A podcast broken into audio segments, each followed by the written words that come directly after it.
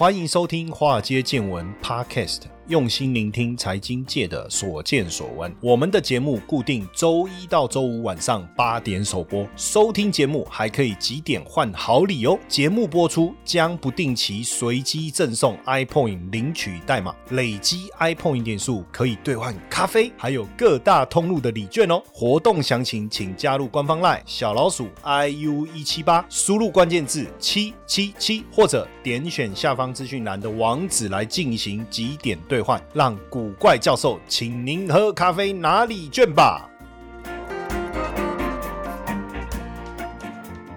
股票市场千奇百怪，见怪不怪。大家好，我是古怪教授谢承彦。哇，这个今年呐，二零二三年呐，CES 展呢，哇，实在是太太棒了。其实我最近呃，刚好我买了一台这个 MacBook Pro 哈。那很多人说，哎，老师你买的是那个最新款？不是，最新款的是呃，应该是 M M One 晶片，是不是？好，那当然这个很吸引人呐，我我也有心动哈。可是因为毕竟我自己我还是喜欢使用这个 Windows 的作业系统哦。那新的苹果你没有办法做 Windows 系统的安装啊，只能做一个虚拟环境的模式哦。那对我来讲有点不方便。那比如说使用习惯啊，或者是这个看盘软体啊，这样我就哎不方便。可是我实在是太喜欢苹果的笔电，因为它的效能真的非常的好，然后也不太会宕机，然后开机关速度又快什么的，然后。然后呢，刚好因为最近这样常在外面跑嘛，哦，比如说我要去我去山地录影，然后呢，这中间我可能想要看一下稿子，看一下资料，然后我录完以后，我我要接着要去录 TVBS，中间有一点时间，那当然我就不回公司啦，我就是在外面在 TVBS 一楼有个咖啡厅，哦，那我们就在那边想说再看查一下资料，这个时候带一台笔电会比较方便嘛？有人说，哎，你为什么不带这个平板？有我有想过，可是我就发现有时候你要做一些事情还是要有键盘，那你。你说再买买一台平板，再搞一个外接键盘，那个还不如弄一台笔电算了。但是我我我我有我已经有两台这个苹果的笔电，第一台是 Mac Air MacBook Air，但是那一台因为电池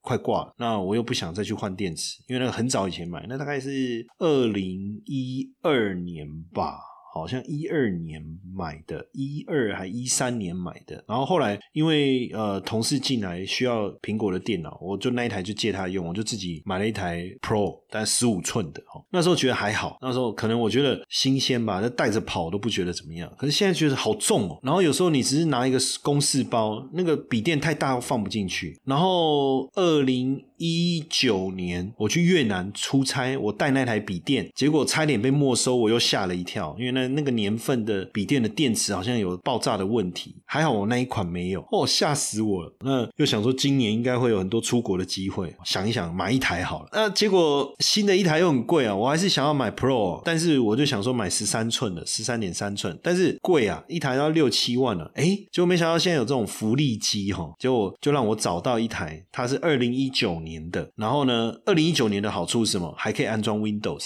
它就可以装 Windows。然后呢，大降。价才两万五千多，哇塞，就折扣了，它优惠，哦，剩那么一台，赶快给它买下来。所以还蛮高兴的哈，所以我自己其实对科技产品也都有在关注。那这一次的这个 CES 展哈，它这个暌违两年哦，因为它是全球最大的嘛。那你知道去年其实就已经办了实体展，二零二二年就有办实体展，可是参展人数比较比较少，参展人数大概只有四点五万人次哦。可是这一次哦，大概是十万人次哦，差差别很大哦，差别很大。那二零二一年是。停办哦，不是停办啊，实体停办啊，就办线上嘛。好，那时候办线上。二零二零年那时候疫情是过年才发生嘛，那时候一月的时候还在办这个 CES 展，那时候是十七万人次，十七万人次。不过至少我就开始回来了啊，就是说过去当然 CES 展就大家看到后面也觉得啊，还没到底有什么新的东西没有啊？反正就手机嘛，啊你就规格提升了嘛，什么什么之类的嘛。可是这一次我觉得蛮特别，因为这一次包括台厂也首度重返美国消。新电子展嘛，哦，几个重要的公司，像宏达电、王雪红董事长。哦，大概就是亲自带队哈，去要去秀这个虚拟实境哈啊，豫创啦、威刚啦，哎，豫创也是他们的董座，威刚哎，董事长亲自带队真的不容易哦哦，要不然就是过去都不是啊，或者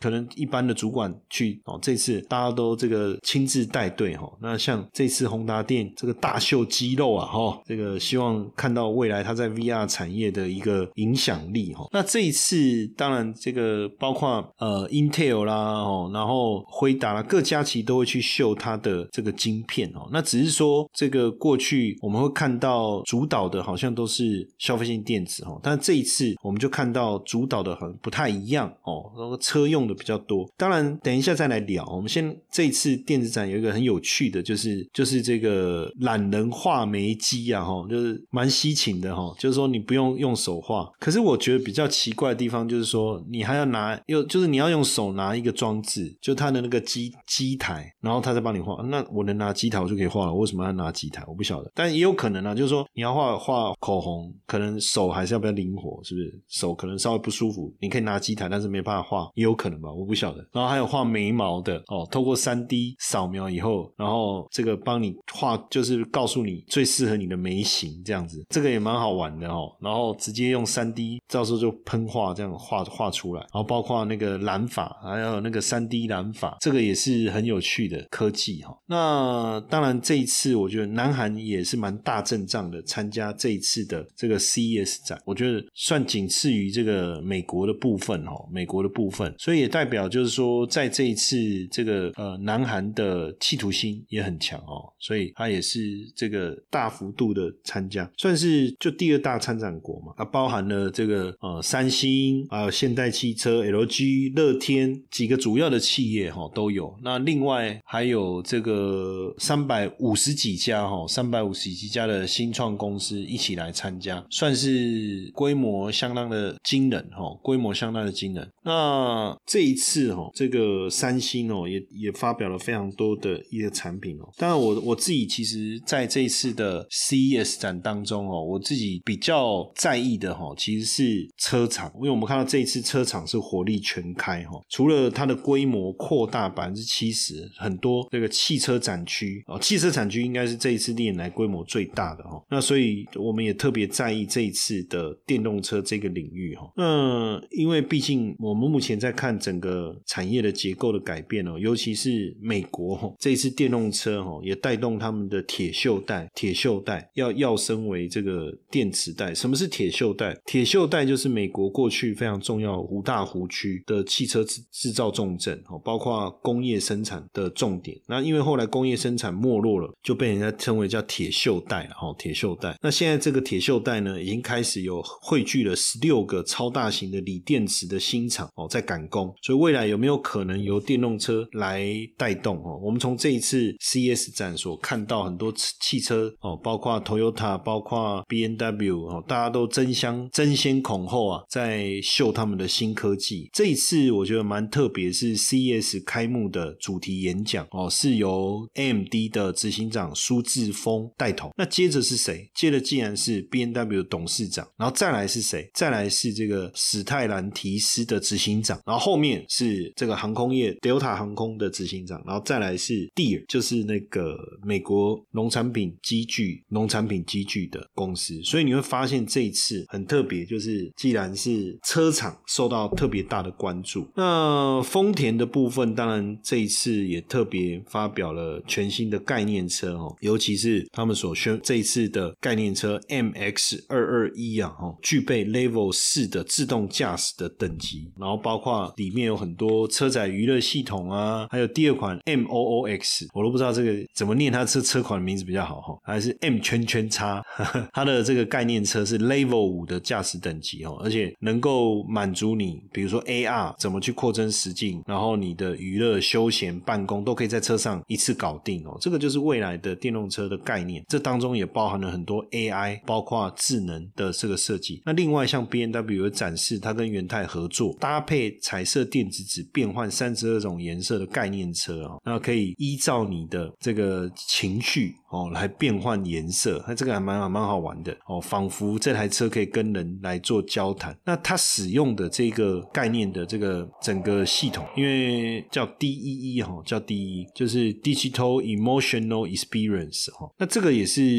B N W 跟元泰合作非常重要的一个突破了哈。所以这一次 CES 的这一次的一个展览哦，电动车跟自驾技术变成是非常重要的一个焦点。像这个福斯哦，也公布了第一款这个新的显示概念的这个电动车，像这个 ID Seven 会启动。就假设你说我很冷哦，我的手很冷，比如说你这样讲，他们这福斯这一次这个 ID 七的这一款电动车，它就会启动方向盘的加热功能，这样子很酷啊！而且它这一款还有那个那个迷彩的那个伪装造型，还有音乐，它会这种像那种讲电子花车，好像突然之间漏掉，可是大概就是那个概念，就有音乐，然后它会变颜色这样。然后像 NVIDIA 呢，也宣布要在，就是它会在他们的汽车上面提供很多的串流游戏。那像 Volvo 也跟 Google 合作，这个 Google 的车用娱乐系统，像 Google 也发表了他们专门为车子设计的这个高画质的这种地图哦，能够提供非常详细的道路资讯哦。所以你看以以前 CES 展哦，厂商是比一幕、比 AI、比 VR，可是今年这个趋势已经往这个智慧自动驾驶这个方向，电动车这个方向来走，所以看得出来未来这绝对是非常重要的主战场哦，非常重要的主战场。那你说 B N W 推出这个会说话、互动、变色的电动车，所以这次真的 CS 各车厂真的是各具心机啦吼！你看像这个斯特兰提斯推的这个电动皮卡，车顶可以变色，然后克莱斯勒也展是那个。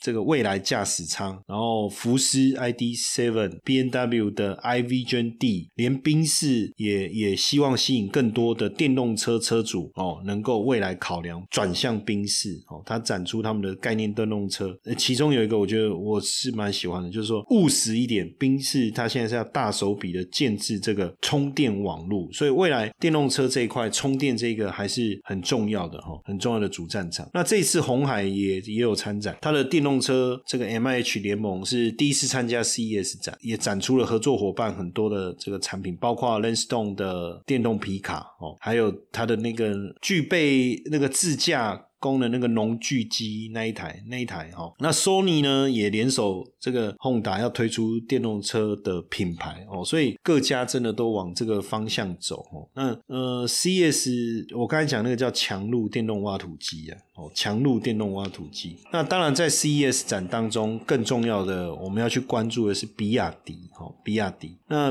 这一次当然呃各车厂哦都大秀肌肉了，中国车企哦也当然在这个地方。也非常积极的参与，尤其是这个比亚迪的部分哦。那比亚迪这次展示的这个新能源车是搭载了这个 NVIDIA 的 GeForce Now 的云游戏服务技术，所以等于你你在搭车的人搭这一台电动车的人，你可以去享受这个沉浸式的游戏体验。然后未来在云服务游戏方云游戏方面哦，比亚迪跟 NVIDIA 也会有更多深入的合作。那现在这两年呢，我们也很明显。看到比亚迪在国际化的发展上，其实蛮有计划性的哈，也有企图性。你看去年的七月，比亚迪进入荷兰；八月进入德国跟瑞典。那去年的十月，比亚迪三款电动车唐、汉、元哦，唐、汉、元三款哦。在巴黎车展上市，所以整个发展算是相当的快速而且惊人。那另外，当然我们刚才在讲到这个自驾、自驾就自动驾驶的部分，其实做中国在自动驾驶这个部分，其实每一个环节都有企业参加哦，每个环节都有企业参加。那在中国 Level Four 自动驾驶科技文远之行，像在这一次的 CES，他们也有去发布一这个自动驾驶感测器的套件哦，也有哦，因为未来其实。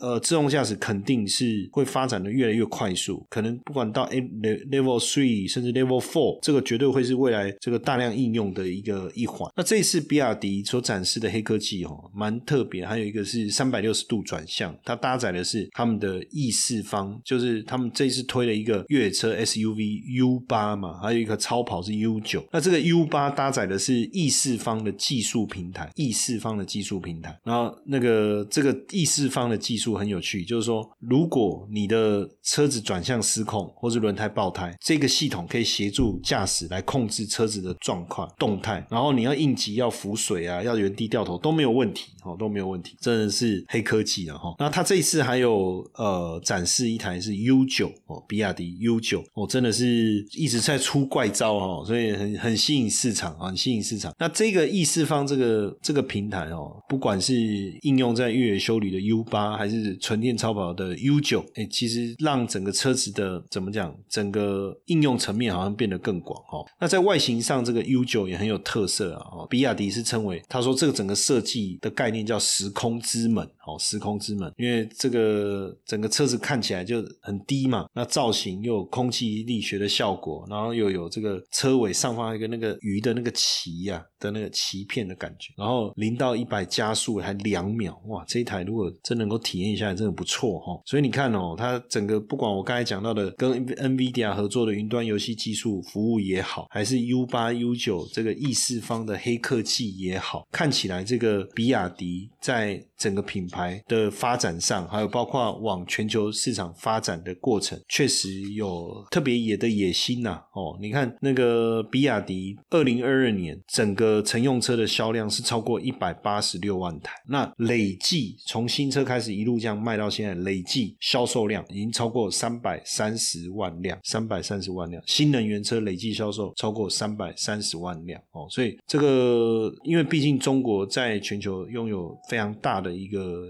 汽车消费市场，所以从因为这一次我们在看这个比亚迪哦，我我们就特别谈到这个，因为大家最近都在谈这个中国的 ETF 哦，我到很多媒体也都在聊这一块哦，大家都在问我这一块，那怎么投？我当然觉得说产业的特色、产业发展的特色是接下来你投资这个入股 ETF 非常重要的。那我们刚才讲到的比亚迪啊，当然你要去直接投资比亚迪，你可能要透过港股的副委托去单一单独买比亚迪这个股票，这可能是一个方向。但是我们刚才在讲整个 CS 整个呃电动车发展过程当中，包括我们在讲比亚迪的这个科技当中，你有没有发现它不光只是电动车这个这件事情，还包括整个比如说自驾系统，你要 Level 三、Level 四、Level 五，包括你的这个整台车子使用的影音娱乐的体验，那包含了你做自驾，所谓自驾，你跟导航跟地图就有很大的关系了嘛？哦，所以你的 AI 的运算，那当然更重要的包含你的动力电池，还有包括你的充电桩等等。像在在 C S 展当中，还展出了一个，他把他的充电桩可以同时播放广告，等于你在充电的时候，你你可以还可以享受一下广告的洗礼，这样子哈，这些都是。非常重要的一个发展，所以你如果说单独买比亚迪的股票，可能其他这些周边相对应产业的发展你就错过。那所以怎么样去整合这些，全部变成一个投资的一个项目？当然，我觉得 ETF 还是一个比较扎实啊。哈，那因为今年整个入股的发展，像呃，今天其实我还跟几个媒体朋友他们在针对就访问我，在问这个中国股市的部分哈。然后我说，其实今年来讲哈。消费力道回温绝对很惊人哦，因为去年中国新增的储蓄是十五兆人民币，那这十五兆人民币呢，未来当然你说是不是会全部投入到市场，这不一定，对不对？可是如果按照目前他们很积极在发行这个公募基金啊，哦，还有像这个社保基金这些养老金，未来都投入市场，那自然而然一定会对就是产业趋势特别明确的这些主轴的股票会很有帮助哦。这个也包含了为什么我们在看北向资金哦，北向资金就是从香港投入到这个上海交易所或深圳交易所的资金，我们叫北向资金呢。哈，那为什么他们是不直接进去买？为什么要从香港投入？就是因为中国的外汇管制一直没有取取消嘛，所以变成你要进去中国去买上海交易所或深圳交易所的股票，你进去可能没有问题，可是你出来要透过外就不容易，因为有外汇管制嘛。那这下当然进去大家的。意愿就不高了。为了解决这个问题，他们就采用了叫做沪港通、深港通、港股通的方式，就是你在香港的香港券商开户，那你透过香港这边下单，你可以去买这个上海交易所、深圳交易所的股票。原因是这样哦，这这是主要的原因。那那这个就叫北向的资金。那北向的资金在去年整体来讲增加了净流入只有这个九百亿，那这个跟往年比两千亿、三千亿，甚至高峰有四五千亿来讲，其实落差很大，这落差很大。所以去年很明显就受到这个清零的影响啦，房地产的这个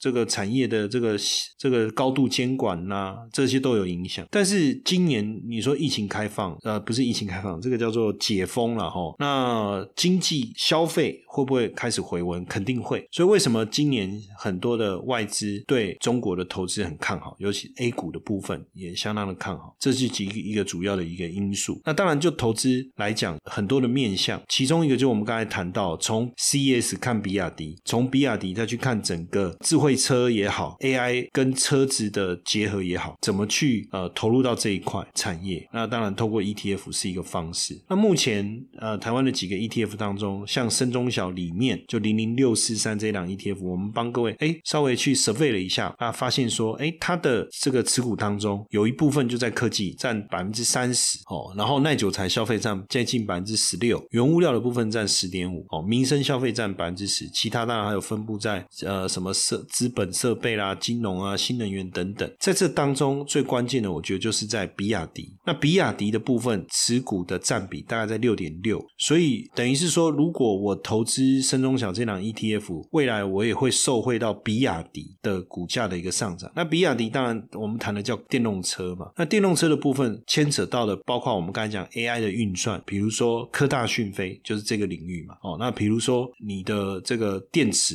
像有天齐锂业啊、赣锋锂业啊、哦恩捷股份啊等等。那当然整个车子要运用到的晶片，晶片。刚才怎么突然突然变成外国外国人啊？晶片啊，晶片的哈，晶片的部分，就我我们在讲这个车用，比如说影音娱乐功能这些，你都要用到晶片呐。哦，那这个部分，你比如说像中环股份、像紫光国伟这些，就能够 support 和包括北方华创等等。那刚才念到这些，就包含科技的部分，包含这个电动动车啊这些，其实都涵盖在深中小这个指数里面，都涵盖深深中小这个指数里面。所以确实哦，这个未来。A 股上来，那势必深中小的部分一定会相对会比较受到大家的青睐了。当然，投资有赚有赔哈。那 ETF 的投资当然更看重是整个产业的趋势以及整个经济发展的动向。那所以，如果你看好中国股市，那当然你去选择你认同的产业，就是你认为哎这个产业确实未来会有发展，然后你你认同的投资方式。那只是说现在在要投资中国这一个。今年的牛市，你要透过个股比较困难哦，所以我们也在这边跟大家来分享，哎，ETF 的一个投资的一个方式，以及你要关注的一个重点嘿，各位铁粉们，如果喜欢华尔街见闻，请大家多多按下分享键，让更多人能听到我们用心制作的节目。你们的一个小动作，是支持我们节目持续下去的原动力哦，快去分享吧。